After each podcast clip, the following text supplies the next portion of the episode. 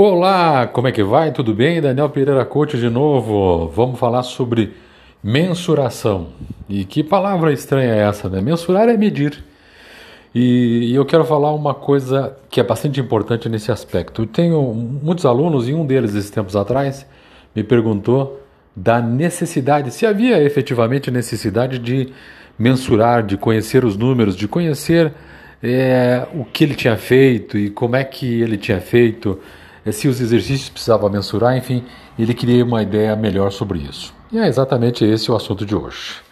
Muito bem, muito bem, muito bem. Se você ficar interessado no meu trabalho, tem o meu WhatsApp que é o 41 Curitiba, então 96436871.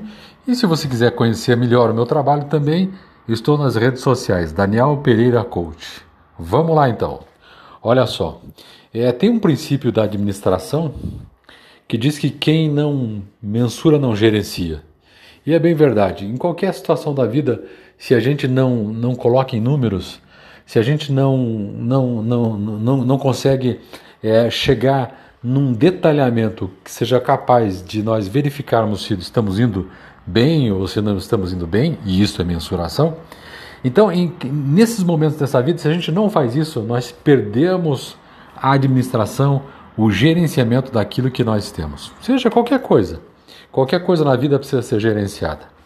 E os estudos, seja estudos é, ir para o OAB, para o Enem, para o vestibular, para concurso público, a evolução do estudo precisa ser, precisa ser anotada, precisa ser é, verificada. Tem muita gente que não faz isso e só vai perceber que entrou pelo caminho errado por uma furada, na verdade, que não está progredindo lá na boca do, da prova, já no dia da prova, e daí já não dá mais, não dá mais tempo. Então, mensure sempre. Mas, professor, como é que eu vou mensurar?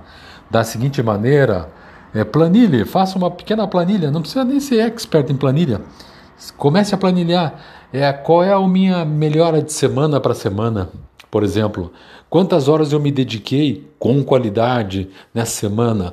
Essa semana agora foi pior ou melhor que a semana anterior? Isso é um jeito de mensurar em termos de quantidade de horas com qualidade.